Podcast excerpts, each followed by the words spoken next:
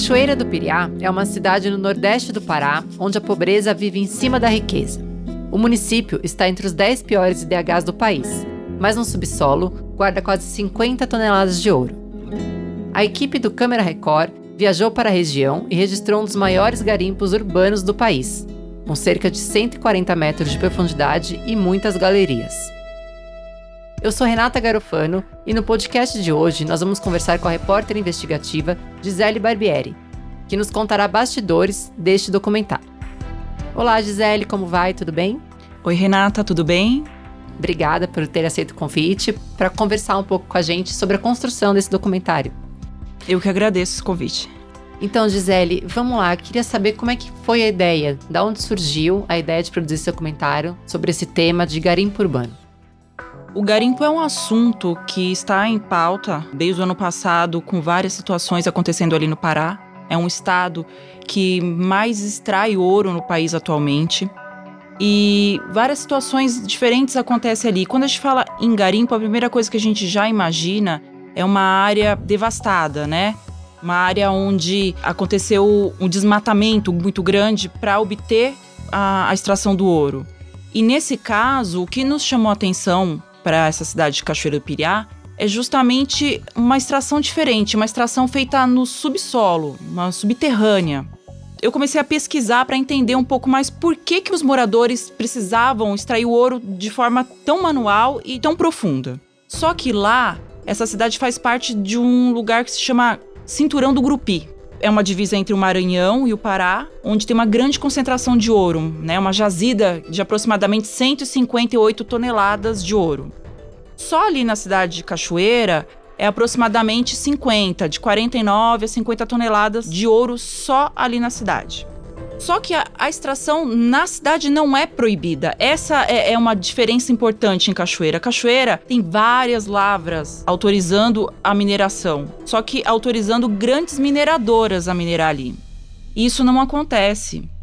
E eu queria entender por que, que não acontecia. A gente foi pesquisar e descobriu essa questão do cinturão do Grupi. É, a gente conversou com geólogos para entender onde estava esse ouro. Por que, que é diferente dos outros lugares? É um ouro que ele se forma no subsolo, a cerca de 200 metros de profundidade. Então, no auge da correria do ouro, do, da, da corrida pelo ouro em Cachoeira, os garimpeiros conseguiram pegar o ouro comum, aquele ouro que fica na, na, na superfície até 2 metros de profundidade, e chega um momento que isso para. E eles começam a perceber que as mineradoras estão fazendo testes, né? Elas usam sondas para perfurar o solo e descobrir o que, que tem lá no fundo. Sondas que chegam até 400 metros de profundidade. Mas nesse meio tempo a cidade foi crescendo. E ali. a cidade foi crescendo em torno daquela necessidade do, da busca do ouro. Hum.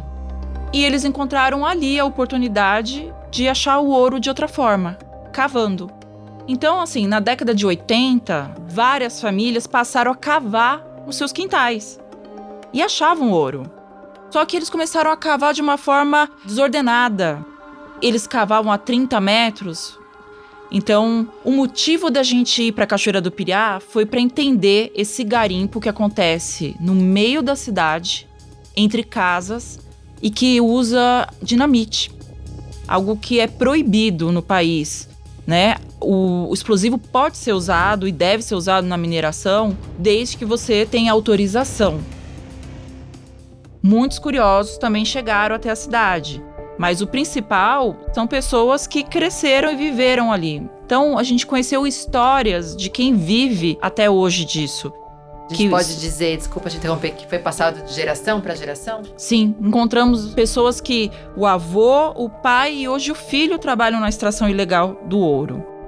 Eles não enxergam como se fosse uma coisa ruim.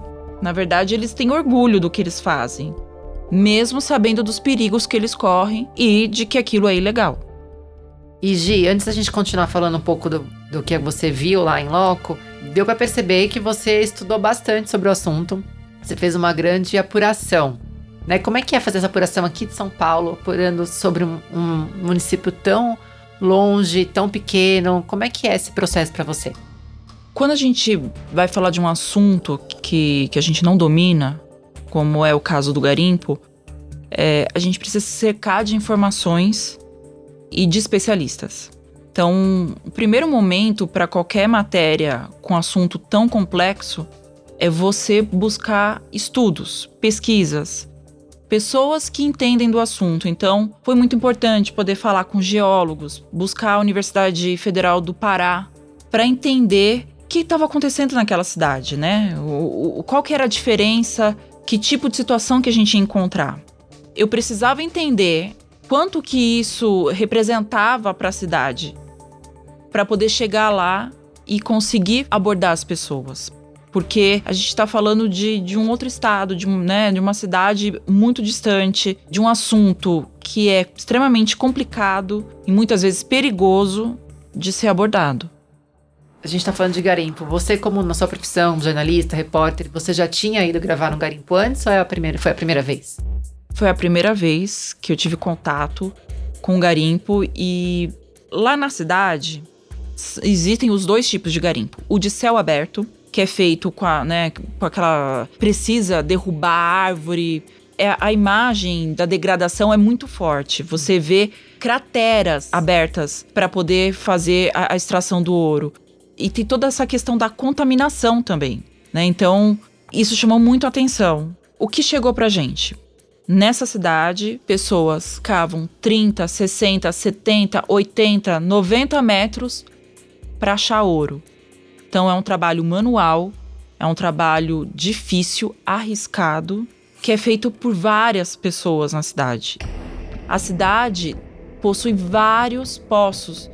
Em alguns momentos, chega a aparecer um queijo suíço embaixo dela.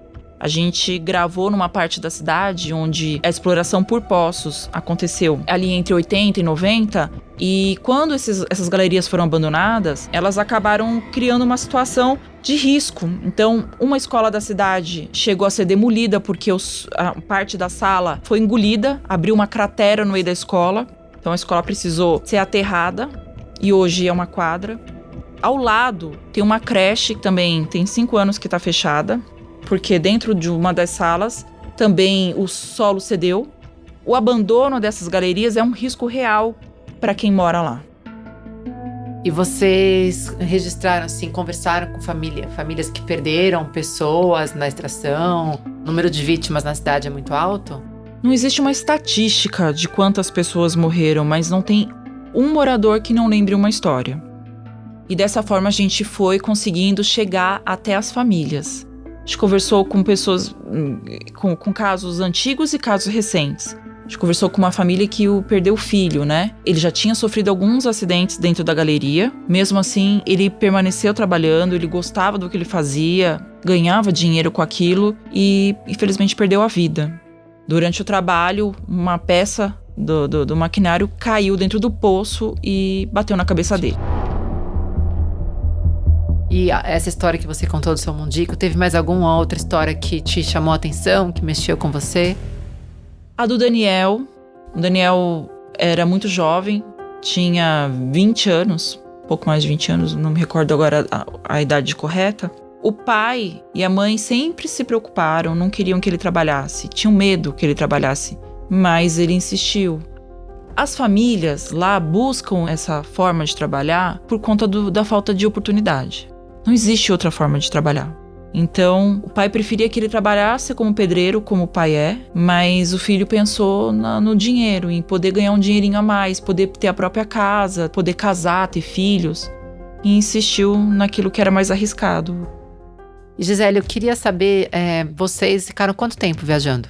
Nós ficamos 11 dias na cidade, na, na, em Cachoeira do Piriá, conversando com garimpeiros, com moradores, tentamos falar com os donos dos garimpo, né, do, de cada lugar. Em alguns lugares fomos bem recebidos, em outros nem tanto. Mas foi possível registrar toda a situação, porque o garimpo, ele não está afastado da cidade. Você desce uma rua e você já dá de cara com uma situação. Inclusive uma delas era um de céu aberto. A preocupação das mães é que os filhos morressem afogados.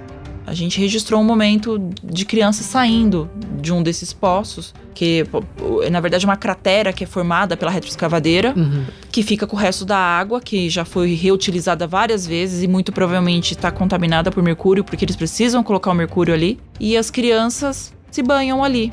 Na brincadeira, no Correndo final da tarde. dois riscos, né? Contaminação e até o afogamento. Sim. E falando ainda da, da viagem, qual era a equipe que estava com você nessa viagem? É, fui eu, né? O, o repórter Mauro Júnior, o repórter cinematográfico foi o Leonardo Medeiros e o auxiliar o Leandro Viveiros. Uma equipe muito boa, por sinal. Muito boa. Foi um trabalho de parceria, porque falar de garimpo e estar no garimpo durante todos esses dias representava um grande risco para a gente. A gente não tinha certeza é, de como nós seríamos recebidos. Não dava para saber aqui de São Paulo como eles nos receberiam. Então, chegando lá, a equipe tomou várias decisões em grupo, desde que forma abordar as famílias e onde ir, sempre andando junto. Então, foi um trabalho de equipe.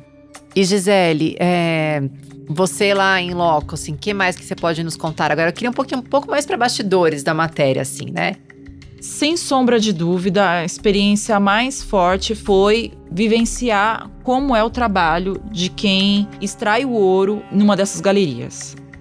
A gente teve a oportunidade de entrar no poço, assim, um dos mais profundos, se não o mais, eu acredito que, que é o mais profundo da cidade. São 140 metros de profundidade. Então, eu e toda a equipe, usando capacete, tudo, nós tivemos é, autorização para descer. Então, você entra dentro de uma, de uma gaiola, assim, que parece. É o elevador deles, né? Uhum. Mas é uma gaiola que é presa por um guindaste. E esse guindaste vai levar você até a primeira plataforma deles lá, né? O primeiro andar lugar. São uhum. 95 metros descendo, uma escuridão e tem luz só de 10 em 10 metros. É um buraco. Você olhando do lado de fora, você fica com medo. Corajosa você. Tive que ter muita coragem é. nesse momento. Não acreditaram que eu iria descer. Durante a descida e a exploração, eles foram encontrando com o lençol freático da região. Então, chega um certo momento da descida que é tanta água caindo em você que quando você chega no final você já está ensopado. ensopado. Parece uma cachoeira, inclusive, o final, de tanta água que cai em cima de você. Então, essa experiência, assim, me marcou bastante porque quando eu cheguei lá embaixo, porque a descida é por é num poço estreito né? Só cabe três pessoas ali no, no na gaiola e aquela gaiolinha desce quase encostando na parede, né? É um poço que tem revestimento de madeira, eles vão fazendo para que não caia até chegar na parte que é rocha. Aí, quando é rocha, a própria pedra segura. Mas quando eu cheguei lá embaixo, é, parecia uma grande caverna de tantas explosões que eles já fizeram na região ali, no, no, no local. Quando você olha para cima, são 30 metros de teto. Então parece uma grande caverna. E depois desses 95 metros, ainda tem um segundo elevador para te levar para o restante. É algo assim surpreendente. Eu imagino que deve ter sido uma experiência e tanto para você e para toda a equipe. Sim. E você vê que é uma coisa arriscada, não tem saída de emergência. Gisele, eu queria te agradecer muito por você ter participado com a gente nesse podcast, te parabenizar pela matéria, quem não assistiu, a matéria está disponível no Play Plus, é só acessar para assistir na íntegra, no r7.com/barra Câmera Record também. E Gi, eu queria te agradecer, te fazer um convite para uma próxima oportunidade de você estar de novo aqui com a gente, contando um pouco mais da sua profissão. Muito obrigada. Eu que agradeço, foi ótimo. Espero que você tenha gostado do nosso podcast. A semana que vem tem mais. Muito obrigada.